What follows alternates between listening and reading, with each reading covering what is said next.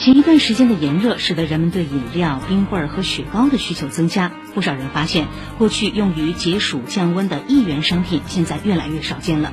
光明网的文章说，影响商品价格的因素很多，把我们曾经对于商品物价的记忆投射到今天的消费市场上，并不是一种发展式的思维。但这样一种伴随成长过程的价格记忆，提供了一种认知标准，那就是物美价廉。消费者对一元商品情有独钟，实则也是在求个物有所值。